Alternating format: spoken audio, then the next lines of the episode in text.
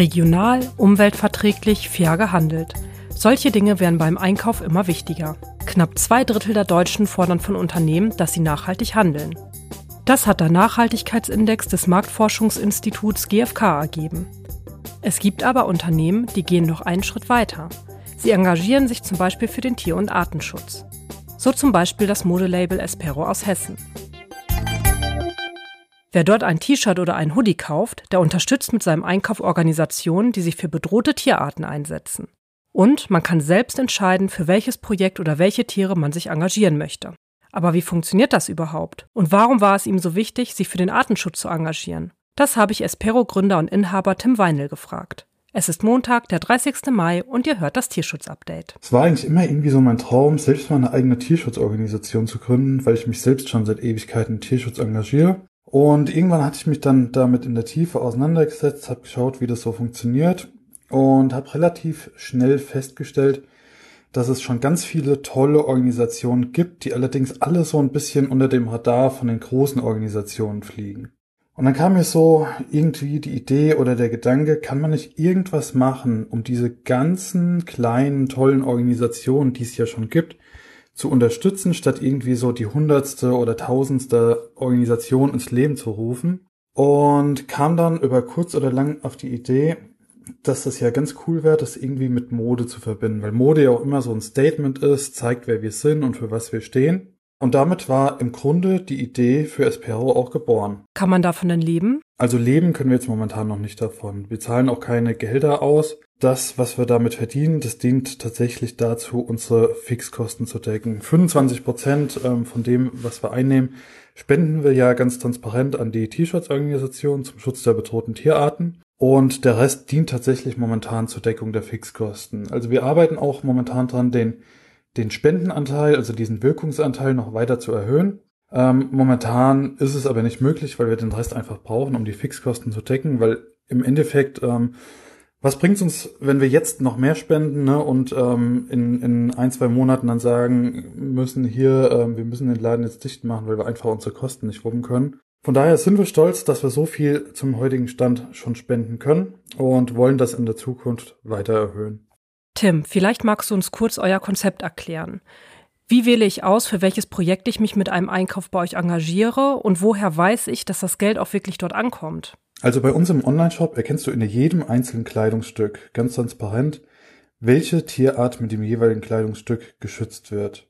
Nach deiner Bestellung separieren wir 25 Prozent ähm, von der Bestellung auf ein separates Konto und spenden das dann anschließend an eine Organisation zum Schutz genau dieser Tierart, für die quasi dein Kleidungsstück steht. Und um das Ganze wirklich transparent zu halten, weil uns das super wichtig war, führen wir dann in regelmäßigen Abständen Interviews mit allen Organisationen, die durch unsere Kunden unterstützt werden und veröffentlichen dann auch regelmäßig Interviews bei uns im Online-Magazin oder auch im Newsletter, wo die Organisationen unseren Kunden halt ganz genau erzählen, ähm, wo sie die Unterstützung eingebracht haben und was quasi mit den Unterstützungen auch realisiert wurde. So weiß ich halt auch als Kunde ganz genau, hey, meine Unterstützung kommt auch an und damit passiert auch wirklich was. Was hast du da für einen Eindruck? Welche Rolle spielt es bei den Kundinnen, dass sie mit einem T-Shirt oder Hoodie direkt zeigen können, dass sie sich engagiert haben? Das ist tatsächlich der Hauptgrund, weshalb unsere Kundinnen und Kunden bei uns einkaufen. Also es geht gar nicht primär darum, dass sie jetzt unbedingt ein, T-Shirt brauchen oder sowas,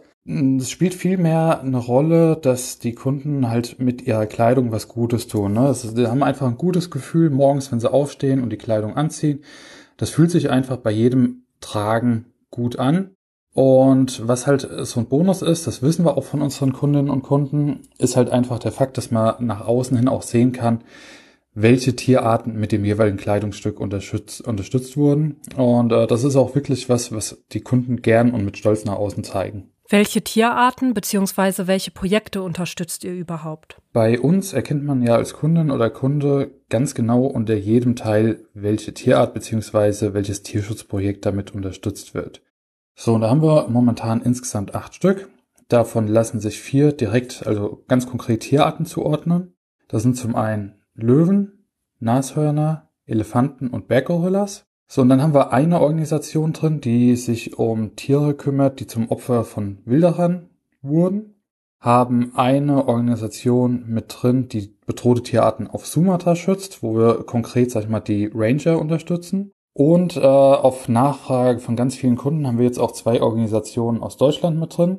Eine Organisation macht ganz viel so Kampagnenarbeit, Aufklärungsarbeit zum Thema Tierwohl und die andere Organisation kümmert sich um gerettete Tiere aus der, ich, ich sage einfach mal, Lebensmittelindustrie. Und wie habt ihr diese Organisation ausgewählt? Das war tatsächlich ein Prozess, den wir am Anfang massiv unterstützt haben, als wir gegründet haben. Ähm, gegründet haben wir ja 2020 im März und sind dann im August mit unserem Online-Shop live gegangen. Und es hatte relativ lang gedauert, einfach weil uns das Thema Auswahl der Organisation super wichtig war und weil uns da auch wirklich wichtig war, dass das Geld da ankommt, wo es auch gebraucht wird und dass es nicht durch lange und teure Strukturen erst fließt, bis es quasi eingesetzt werden kann. Das heißt, wir hatten erstmal für uns so einen Kriterienkatalog, wo relativ viele Organisationen schon rausgeflogen sind, hatten auch konkrete Tierarten, die wir zum Start unterstützen wollten und sind dann, als wir eine enge Auswahl hatten, wirklich in den Dialog mit den Organisationen gegangen und das hat halt tatsächlich super lange gedauert,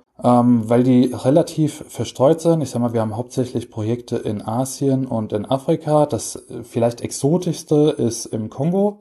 Und ja, die Abstimmung und das alles drum und dran hat einfach relativ lang gedauert, weil die Organisationen jetzt auch nicht super groß sind und die verständlicherweise vor Ort auch, ich sag mal, viel Wichtigeres zu tun haben, als sich jetzt erstmal mit einem neu gegründeten Unternehmen aus Deutschland auseinanderzusetzen. Hat aber gut funktioniert und wir haben auch ein gutes Gefühl und ähm, ja, wissen auch durch die Interviews und durch die ganzen Rückmeldungen, ähm, dass das Geld auch da ankommt, wo es am Ende wirklich gebraucht wird. Und damit sind wir auch schon wieder am Ende dieser Ausgabe des Tierschutz-Updates angekommen und ich verabschiede mich für diese Woche. Eine neue Ausgabe des Tierschutz-Updates erscheint wie immer am kommenden Montag. Lasst gerne eine Bewertung da, wenn euch diese Folge gefallen hat und abonniert diesen Podcast, wenn ihr das noch nicht getan habt. Danke fürs Zuhören und ich wünsche euch wie immer einen guten Start in die neue Woche.